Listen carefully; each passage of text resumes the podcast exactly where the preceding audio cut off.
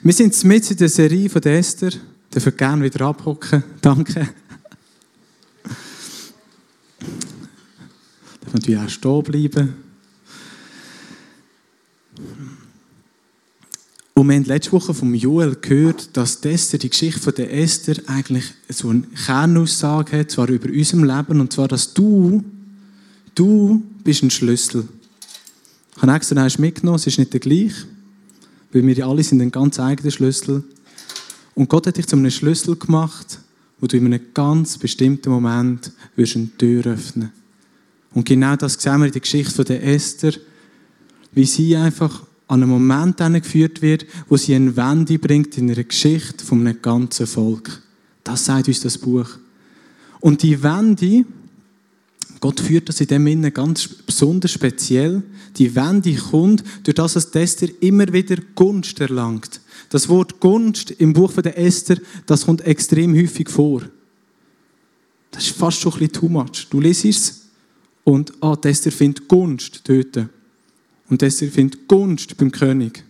Und sie findet wieder Gunst. Es wird immer wieder so ganz deutlich erwähnt. Es trieft so richtig fest nach dem.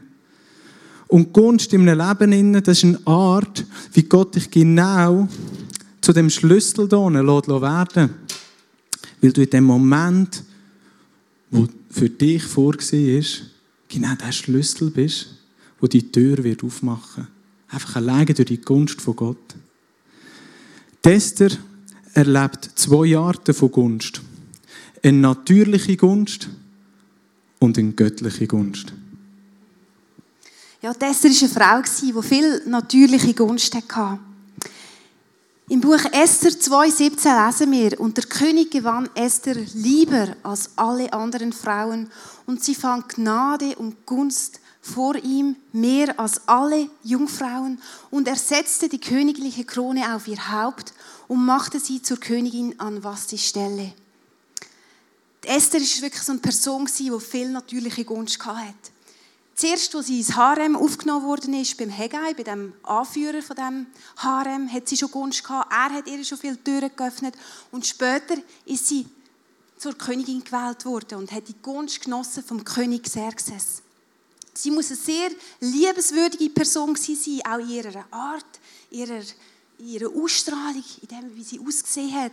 Eine liebenswerte Person. Und vielleicht kennst du das. Menschen, die einfach sympathisch sind, die einfach gut überkommen, die einfach beliebt sind. Du hast das Gefühl, bei dieser Person gehen einfach alle Türen auf. Die hat einfach so viel Gunst. Kennst du das? Ein gutes Beispiel ist schon in der Schule. Wir sind alle mal in der Schule Vielleicht nicht mehr jetzt, aber du bist mal in die Schule gegangen. Und dort ist es doch so, in jeder Klasse gibt es wie einen Klassenliebling. Irgendjemand, der mega gut ankommt beim Lehrer. So der Liebling vom Lehrer. Ist manchmal nicht so beliebt in der Klasse. Vielleicht schreiben zwei Personen fast den gleichen Aufsatz. Aber die eine Person hat einfach eine Note mehr. Wieso auch immer. Du verstehst es nicht. Aber die Person hat einfach irgendwie die Gunst bei dem Lehrer. Das Positive ist, in der natürlichen Gunst können wir alle wachsen. Jeder hat die natürliche Gunst in sich innen und trägt die. Es ist erlernbar, wie man auf Leute zugehen kann. Es ist erlernbar, wie man gute Fragen stellen kann. Ja, wie man ein Gespräch anfangen kann. Da ist Wachstum möglich. Und auch Gott gibt uns in dem einen Schlüssel. Und zwar lesen wir im Galater 5, 22. Dagegen bringt der Geist Gottes in unserem Leben nur Gutes hervor. Liebe, Freude und Frieden, Geduld und Freundlichkeit und Güte, Treue, Nachsicht und Selbstbeherrschung. Ist das bei euch so? fragte Paulus. Wie würdest du heute Morgen die Frage beantworten? Wie sehen die Früchte vom Heiligen Geist in deinem Leben aus? Heute. Wenn wir die Früchte anschauen, Liebe, Frieden, Freude, Geduld, wow, he? Treue, wenn du dir so eine Person vorstellst, die kommt doch gut über, die ist doch sympathisch. Das ist eine Person, mit der du gerne zusammen sein. Und Gott hat uns wie einen Schlüssel in die Hand gegeben mit diesen Früchten vom Heiligen Geist, wo wir auch in dieser natürlichen Gunst wachsen können. In meinem Leben ist es so, schon viele Menschen haben mich immer wieder gefragt, du bist immer so fröhlich. Immer wenn ich dich sehe, lachst du, du bist fröhlich. Das kann gar nicht echt sein. Du spürst sicher irgendetwas vor. Wie ist das?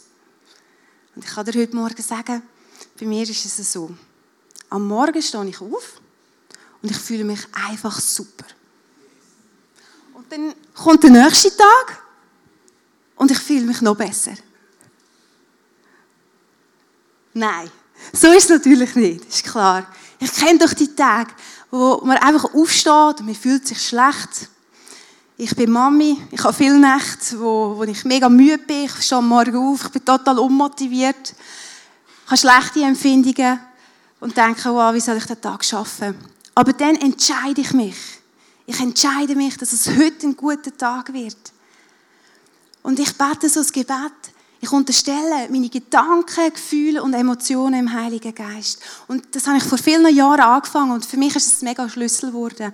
Und wenn ich dann das Haus verlade, in den Tag starte, führt mich der Heilige Geist. Und ich kann mich ausrichten auf Gott. Und die natürliche Gunst in meinem Leben hat so wachsen mit der Frucht vom Heiligen Geist.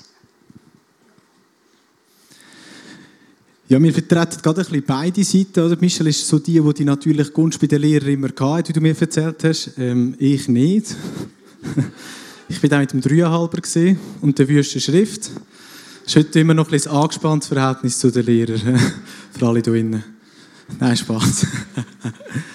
Es hat einen Punkt gegeben, wo die Esther, eben die natürliche Gunst, wo sie zu den Leuten gegangen ist und einfach gemerkt hat, hey, wow, das, da komme ich hin und ich tritt auf ein Wohlwollen bei dem Menschen. Aber es hat einen Punkt gegeben, wo die Esther mit dem nicht weitergekommen ist und sie hat das selber gewusst.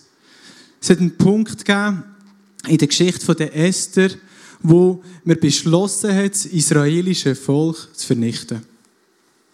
Und es ist im Namen vom König unterschrieben worden, es ist schon in alle Provinzen überbracht worden. Und Esther hat dort gewusst, jetzt muss ich einstehen. Jetzt ist der Moment. Und die natürliche Gunst beim König wird nicht länger. Weil dazu mal hat es ein Gesetz gegeben, du hast nur vor einen König treten, wenn er dich gerufen hat.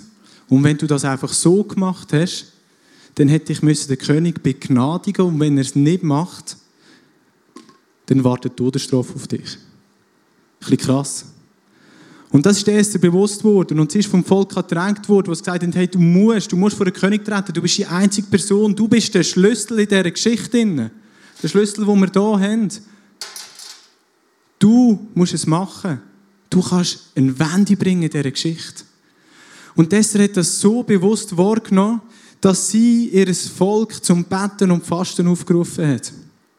In Esther 4,16 steht, Geh hin, versammle alle Juden, die sich in Shushan befinden, und fastet um meinetwillen und esst nicht und trinkt nicht drei Tage lang, Nacht und Tag.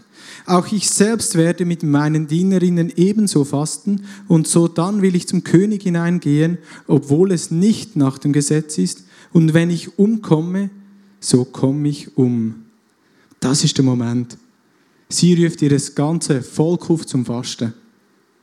Weil sie weiß, wenn sie diesen Schritt macht, dann ist sie zu 100% von dieser Gunst und dieser Gnade abhängig.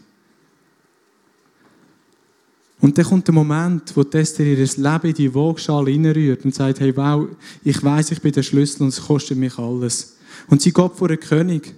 Und was dort passiert, lesen wir in Esther 5,2. Sie kommt vor den König und das heißt, und es geschah, als der König die Königin Esther im Hof stehen sah, erlangte sie Gunst in seinen Augen und der König reichte Esther das goldene Zepter entgegen, das in seiner Hand war. Da näherte sich Esther und berührte die Spitze des Zepters. Sie ist also tatsächlich da in dem Hof und sie ist wieder an die Gunst gestoßen. Aber sie ist im Hof vom König. Der König hat eigentlich in dem Moment das Risiko gehabt, dass er sein ganzes Ansehen vor seinen Generälen verliert. Und vielleicht bist du heute da und denkst, ja, bitte, das ist deine Königin, das ist deine Frau. Liebe Xerxes, logisch bist du gnädig. Oder? Ist doch völlig klar. Meine, wäre ich auch bei meiner Frau auch. Aber eine Vorgeschichte muss man wissen von Xerxes. Seine erste Königin, die hat er weg viel weniger verstoßen. Nach der hat er senden und die ist nicht auftaucht. Und die Konsequenz ist gesehen, dass er sie verstoßen hat. Also es hat viel weniger gebraucht und das hat Esther auch gewusst in dem Moment. Sie gewusst, eigentlich, meine Vorgängerin hätte etwas ziemlich Ähnliches geboten. Bei dir ist es nicht so gut rausgekommen. Und doch geht sie das Risiko ein. Und das Risiko, das sie eingeht, ist der Wendepunkt der ganzen Geschichte. Sie erlangt dort eine Gunst. Der König sagt, ja, was willst du von mir? Sie wird mit ihm, um ihm das wirklich nachzulegen, lässt sie ihn ein, mit ihm zu essen. Er kommt dem nach und bei dem Essen schaut er sie an und sagt, sag mir endlich, was du von mir willst. Und wenn das halbe Königreich ist, ich werde es dir geben. Und dort fängt Esther an zu erzählen, dass wir ihr Volk umbringen dass jemand nach ihrem eigenen Leben trachtet. Und der König ist in dem Moment schockiert. Und dort merkt man, dort ist die Gunst von Gott so stark spürbar, weil es einfach übernatürlich ist. Und es verändert sich in dem Moment so viel. Einfach durch das, dass Esther ihr Leben in die Waagschale gerührt hat. Sie kommt, sie kommt so Gunst über, dass der König ihr sogar sein Siegel, sein Siegelring überreicht und sagt, hey, look, du kannst in meinem Namen einen Erlass verfassen. Und das lesen wir in Esther 8,8, wo der König sagt, doch ein Erlass lässt sich nicht mehr widerrufen, wenn er im Namen des Königs niedergeschrieben und mit seinem Siegel versehen wurde. Ihr könnt aber in meinem Namen und mit meinem Siegel einen weiteren Erlass herausgeben, um die Juden zu retten, geht so vor, wie ihr es für gut haltet. Der letzte Satz ist krass, oder? Die Gunst ist so stark, dass der König ihr volle Autorität gibt. Volle. Er sagt, hey, du kannst in meinem Namen einen neuen Erlass herausgeben. Und machst es so, wie ihr es für gut haltet. Sie hat in dem Moment wirklich vollen Zugang. Ihr Wort ist gleich wichtig wie das vom König persönlich. Es ist die Gunst, die in dem Moment die Tür öffnet, wo Esther der Schlüssel ist, dass die Tür aufgeht und ein Wendepunkt in dieser Geschichte kommt.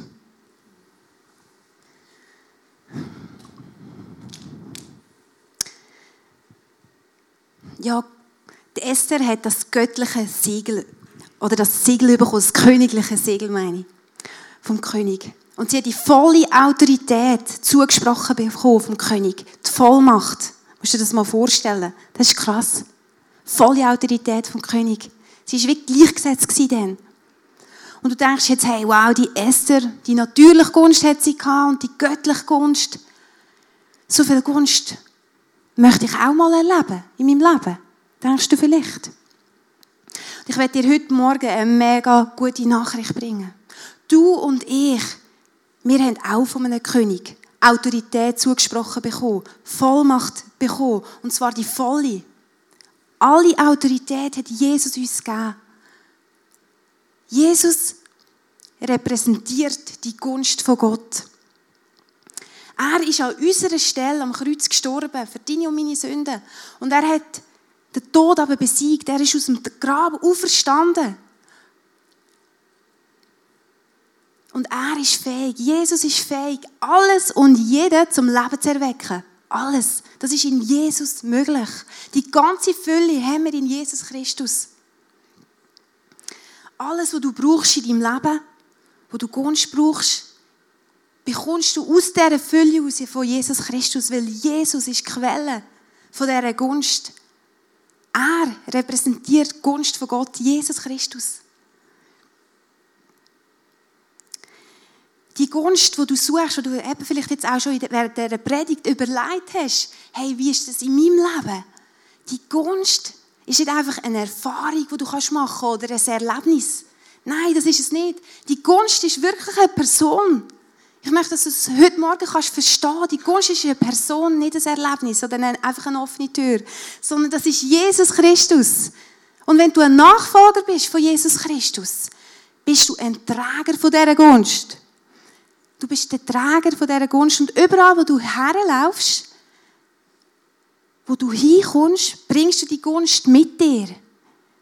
Die Herrlichkeit von Gott breitet sich einfach aus, dort, wo du hingehst, zu den Menschen, wo du gehst. an die Ort, wo du gehst, an deinen Job, überall, wo du bist. Die Herrlichkeit Gottes ist auf dir. Wir dürfen nicht denken, dass wir uns die Gunst irgendwie selber beschaffen könnten.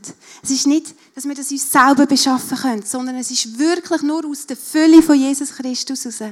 Aus dem, wo Jesus ist. Im Epheser 1,3 steht, gepriesen sei der Gott und Vater unseres Herrn Jesus Christus. Er hat uns gesegnet mit jeder geistlichen Segnung in der Himmelswelt in Christus. Hey, mit jeder geistlichen Segnung, mit jeder, von der ganzen Himmelswelt. Hey, das macht mich glücklich, weil ich bin ein Nachfolger von Jesus. Die Segnung ist auf mir, jede Gunst ist auf mir, Jesus ist auf mir. Und ich bin Träger von dieser Gunst. Das ist übernatürlich. Das ist übernatürlich. Es ist übernatürlich, weil alles, was Gott tut, übernatürlich ist, weil er ist übernatürlich. Ich bin die Woche mit äh, ein paar Kolleginnen am Bahnhof unterwegs gewesen, ich bin vor dem KKL gestanden und da kommen zwei junge Frauen auf mich zu, eine an Krücken. Und ich hatte den Impuls in mir die mit der Krücke anzusprechen. Und ich bin auf sie zugelaufen und habe ihr einfach gesagt, habe kurz von Gott erzählt, habe sie angesprochen und gefragt, was sie denn hat, wieso sie an Krücken läuft. Sie sagt, sie hat eine Krankheit und sie hat mega Schmerzen da im Sprunggelenk. Gut, ich habe gefragt, ob ich beten darf, bin runtergeknüllt, habe die Hand draufgelegt und habe gebetet und habe gesagt, im Namen Jesus, der Schmerz soll jetzt weichen. Ähm, ich bin aufgestanden, habe gesagt, lauf mal um, probier es aus. Sie nimmt die Krücke in die Hand, läuft umeinander. Wirklich, sie ist recht so umeinander gelaufen. Schaut mich an, schaut uns an und sagt, der Schmerz ist weg. Und dann schaut sie mich noch so an und das ist so, so speziell gewesen, sagt sie, kann ich dich buchen? weißt? Und das ist die Gunst von Gott in dem Moment, wo auf mir ist. Die Gunst ist auf mir, aber sie ist auch auf dir und auf dir und auf dir, auf jedem da innen, wo Jesus nachfolgt. Es ist einfach ein Geschenk. Es ist nicht irgendetwas Spezielles, sondern das ist normal. Jesus ist Gunst Gottes. Er repräsentiert die Gunst.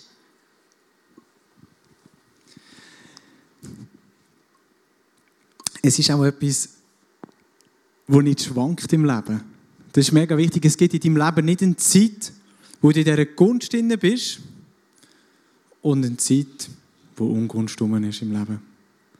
Sondern es ist etwas, wo immer rum ist.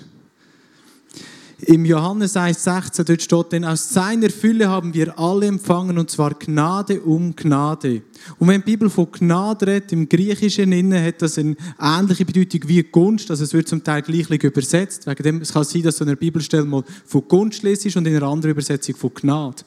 Und an dieser Stelle ist gemeint, dass Gunst ersetzt Gunst. Und nicht, es gibt eine Zeit von der Gunst und dann gibt es wieder eine Zeit in deinem Leben, wo sie eben nicht da ist. Es ist wie, wenn du ins Meer schaust und du die Wellen beobachtest, die gehen, dann steht jede Welle für eine Gunst in deinem Leben. Und währenddem du so eine Welle erlebst, kommt schon wieder die nächste. Und die nächste wird noch grösser sein. Die Esther zeigt uns das sehr gut auf in ihrer Geschichte. So die erste Welle von Gunst, die im Buch geschrieben ist, ist dort, wo sie ins Harem hineinkommt und Gunst findet beim Aufseher. So die erste Welle. Aber die nächste Welle ist noch grösser, wo sie Gunst findet beim König. Es ist noch grösser. Es ist nicht eine Zeit, wo keine Gunst rum ist. Und dann geht es weiter. In der Gunst vom König geht es so weit, dass sie die Möglichkeit bekommt, eine Wende in der Geschichte zu bekommen, herzuführen, dass das Volk überlebt und nicht vernichtet wird. Das sind die Wellen in dem Leben. Gott gießt seine Gunst über alles aus. Über alles. Ich habe heute Morgen gesagt, ihr seid hier innen und ihr seid Träger von dieser Gunst und die Gunst von Gott ist hier innen. Aber er gießt über alles raus. Nicht nur in der Kirche, sondern auch speziell, wenn du draußen bist. Dort, wo du bist, in deiner Nachbarschaft. Dort bist du der Träger von dieser Gunst und es entfaltet sich. Und wenn ich das jetzt so höre und lese, Johannes 1,16, Gunst ersetzt Gunst, dann denke ich mir schon im persönlichen Leben, ja, wie sieht denn das aus? Erlebe ich das wirklich so? Und es gibt wirklich Zeiten, wo ich denke, wo ist denn die Gunst von Gott? Und ich Gefühl habe, ich finde sie nicht. Wo sie sich vor mir versteckt. Und ich bin überzeugt, das sind so Momente, wo uns Gott ganz persönlich begegnen genau dort, wo man denkt, Gunst ist nicht um. Der Bill Johnson hat mal etwas sehr gut zu dem Thema gesagt. Er hat gesagt, Gott versteckt die Gunst nicht vor uns, sondern für uns. Ein riesen Unterschied. Es ist nicht so, dass Gott Gunst vor dir versteckt in dem Moment, dass du es gar nicht kannst finden, sondern es macht ihm Spaß, die ganze Gunst für dich zu verstecken, damit du dich aufmachst und sie gehst suchen und dass du sie wirst finden. Das ist gewaltig drinnen. Und zwei Orte, wo ich dir garantieren kann, dass du die Gunst von Gott wirst finden, schauen wir jetzt an. Der eine Ort ist in deiner Stadt und der zweite Ort ist im Angesicht von deinen Feinden. Ja, der erste Punkt in der Stadt bei den Menschen ist, irgendwie bereitet es Gott besonders Freude oder Vergnügen, seine Gunst und seine Herrlichkeit auf dem zu zeigen, wo die Ehre fehlt. Auf den Menschen, die vielleicht am Rand der Gesellschaft sind. Und da gibt es ganz viele verschiedene Arten von denen. Es ist in seiner göttlichen Natur, dass er sich so zeigt, dass er seine Herrlichkeit dort einfach offenbar machen kann, bei diesen Menschen, und es gibt eine biblische Geschichte an dem, wo ich es dir auch noch illustrieren will. Und zwar, wo das Volk Israel vor Jericho gestanden sind und sie sind drauf und dran gewesen, die Stadt einzunehmen, hat ja Josua Kundschafter ausgeschickt. Er hat die Kundschafter ausgeschickt und die Kundschafter sind in ein Haus gegangen vor einer Prostituierten. Und sie sind dort geblieben. Und der Schlüssel zu dieser Stadt haben sie in diesem Haus eigentlich gefunden. Weil die Rahab hat sie noch entdeckt und sie haben die Stadt einnehmen Es war in einem Haus von einer Prostituierten. Gottes Gunst findest du dort, wo du vielleicht gar nicht hingehen willst. Vielleicht kostet es dich etwas, auf so Menschen dich zuzubewegen. Aber du spürst, dass eigentlich ein Impuls da ist vom Heiligen Geist. Du findest dort die Gunst von Gott. Und ich habe dir auch ein persönliches Beispiel. Es war auch letzte Woche. Ich habe eine junge, behinderte Frau gesehen auf der Straße. Und ich hatte den Impuls, sie anzusprechen. Sie war mit einer anderen Person unterwegs. Und glaub mir, in meinem Kopf, ich habe zuerst so gedacht, ja, ich weiß jetzt nicht, wie sie ansprechen, kann sie echt reden? Und es sind manchmal einfach so komische Gedanken, die in den Kopf hineinkommen. Keine Ahnung wieso, es gibt ja keinen Grund. Aber es hat mich im ersten Moment etwas gekostet, auf die Person zuzugehen. Ich habe mich wie überfordert gefühlt. Aber ich habe den Schritt gemacht und habe die zwei angesprochen, die äh, behinderte Frau mit der Betreuerin. Und die Betreuerin hat einfach erzählen, ich habe gefragt, was ist und so. Und wir sind ins Gespräch und dann hat sie gesagt, die, die junge Frau hätte mit zwölf einen Autounfall gehabt. Ein junger Mann, der äh, betrunken war, hat sie angefahren. Und seitdem ist sie behindert. Sie war zuerst im Rollstuhl. Unterdessen kann sie wieder ein bisschen laufen. Sie kann aber auch noch nicht wirklich reden. Und der Joel und der Pascal sind auch noch dabei. Und wir sind mega tief berührt gewesen, weil, wo wir die junge Frau angeschaut haben, die hat so etwas ausgestrahlt. Und ich habe richtig eine Barmherzigkeit verspürt. Und ich habe die Gunst Gottes einfach auf ihr gesehen. Und ich habe gewusst, ich muss jetzt beten für Heilung. Und ich habe betet für Heilung. Beim zweiten Mal, ich habe gesagt, ich bete noch ein weiteres Mal, habe ich wieder den Eindruck gehabt, ich soll für die Sprache beten, dass sie wieder anfangen reden dass sie Fortschritt machen in dem. Und es hat mich mega viel gekostet. Ich habe gesagt, im Namen Jesus, sprich, red. Ich habe es so wie proklamiert. Einfach die Gunst Gottes ausgesprochen. In der Autorität, die ich ja habe, weil ich die Träger, der Träger bin von dieser Gunst. Und es war so berührend. Sie hat ganz stockend und zagend ein, zwei Sätze von erzählen, von reden. Und wir sind wirklich alle drei einfach dort gestanden, mega tief berührt. Einfach von der Gunst von Gott, die wir gerade erlebt haben. Und es war so stark. Du findest Gunst von Gott in der Stadt, bei den Menschen, unter den Menschen, weil dort zeigt sich die Herrlichkeit von Gott muss sich mal den Moment vorstellen von diesen Kundschaftern. Sie kommen zurück ins Dorf oder ins Zeltlager und ähm, wo sind ihr gesehen? wo habt ihr euch versteckt? Einem Haus von einer Prostituierten? Das war wahrscheinlich nicht so angenehm im Moment, aber ähm, es ist genau dort, wo die Gunst von Gott, wo der Schlüssel war. Der zweite ist im Angesicht von deinen Feinden. Psalm 23, 5 bis 6 steht, du lädst mich ein und deckst mir den Tisch vor den Augen meiner Feinde. Du begrüßt mich wie ein Hausherr seinen Gast und füllst meinen Becher bis zum Rand. Deine Güte und Liebe begleiten mich Tag für Tag. In deinem Haus darf ich bleiben mein Leben lang. Der Feind, wo ich hier rede, rede, ist wie im Epheser 6,12 geschrieben, dass wir nicht gegen Menschen kämpfen, sondern gegen Mächte. Der Feind, im Angesicht der Feinde, da rede ich von Angst, von Menschenfurcht. Vielleicht kommst du am Nord hin und du triffst so eine Situation von Ungerechtigkeit an. Das ist, das ist der Feind und das ist im Angesicht von deinen Feinden. Und es gibt zu dem eigentlich sehr ein cooles Beispiel. Und jetzt kommen wir nämlich auf die Vogelscheuche. Eine Vogelscheuche stellt man dort auf, wo man ausgesagt hat, sie ist dort, wo es Frucht hat. Das ist ganz ein einfaches Prinzip, weil die Vogelscheuche, die soll ja Vögel fernhalten. Und jetzt sind dumme Vögel, die zu fliegen kommen, die sehen die von weitem, oh nein, und fliegen wieder weg. Oder? Die Angst, es könnte ein Mensch sein, scheucht sie wieder weg von der Vogelscheuche. Das ist das, was die auslöst. Wenn jetzt ein Vogel clever ist und er fliegt hoch in der Luft und sieht weit, weit in der Landschaft um, dann könnte ja eigentlich die Vogelscheuche für ihn die Laterne im Dunkeln sein, weil die Vogelscheuche steht ja dort, wo die Frucht ist. Also wenn jetzt Flüge kommt und dann sieht ein Vogelscheuche, die clevere Vogel sieht sie und weiß, ah, dort muss ich hin. Dort finde ich die Frucht. Theoretisch können wir Menschen ja eigentlich so Kennzeichen aufstellen, dass Vögel ähm, dort kommen, aber sie sind zu wenig clever. Und genau so, genau so ist es im Angesicht von deinen Feinden. Der Auslöser von Angst, von Menschenfurcht, das ist eigentlich das im Angesicht von den Feinden, wo Gott den Tisch wird reich decken für dich. Und genau dort findest du die Frucht. Das ist wie mit der Vogelscheuche. Gang dort hin, weil dort findest du die Gunst von Gott. Dort wird es auslösen. Ich habe vor ein paar Monaten im Bahnhof unten einen Mann gesprochen mit Krücken.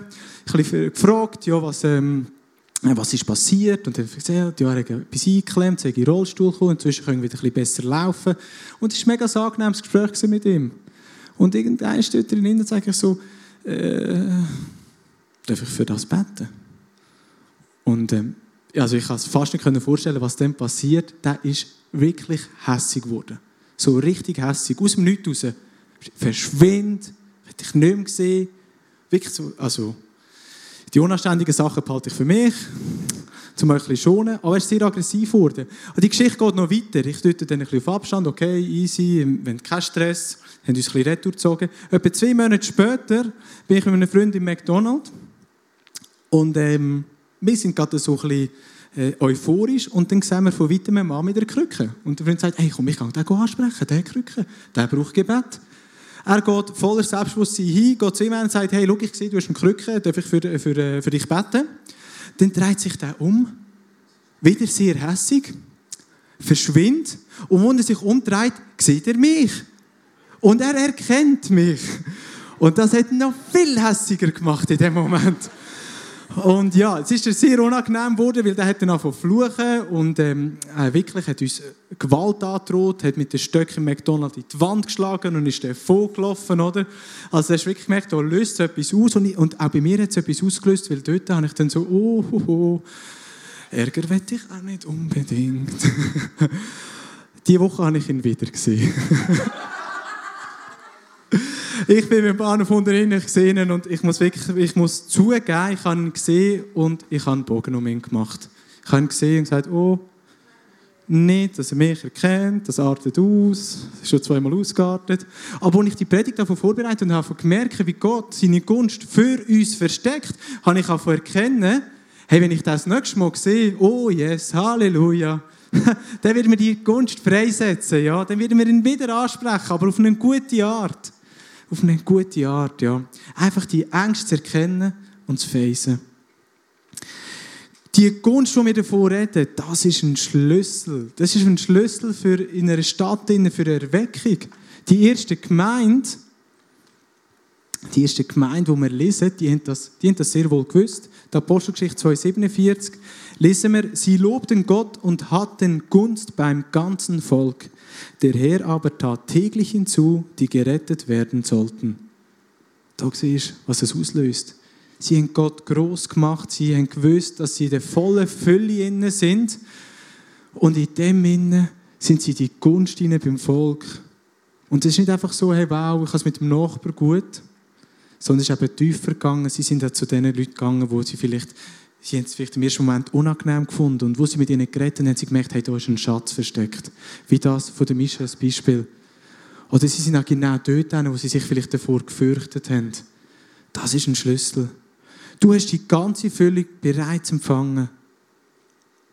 Und ich rufe dich heute dazu auf, in das hineinzukommen, in das Bewusstsein und zu merken, hey, es gibt nicht eine Zeit von der Gunst und von der Ungunst in deinem Leben, sondern es sind Wellen, die einfach über dein Leben hineingehen.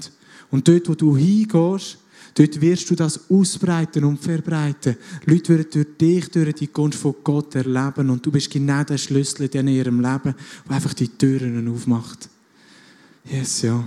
Ja, Vater, ich bitte dich einfach, dass du das jetzt hier innen einfach deine Fülle ausgießt, deine Gunst einfach durch den Raum gehen und dort, wo Dort, wo du Menschen willst, jetzt berühren die Person, die Schmerz im Herzen hat, die Person, die einfach an den Nieren Schmerzen hat oder ein Leiden, dass du sie jetzt berührst und deine Gunst zeigst und offenbarst, Herr. Ja, und dass du jeden Einzelnen von uns jetzt einfach ermutigst, dass wir nach deiner Gunst immer wieder suchen, weil du sie für uns versteckst, dass wir immer wieder nach dir streben, dass wir einfach ausgehen, dass wir in die Stadt gehen, zu den Menschen gehen, aber dass wir auch unsere Ängste uns denen stellen und erkennen, wenn es ein Vogelscheuchen ist. Dass es genau der Leuchtturm ist, dass wir hingehen sollen. Amen.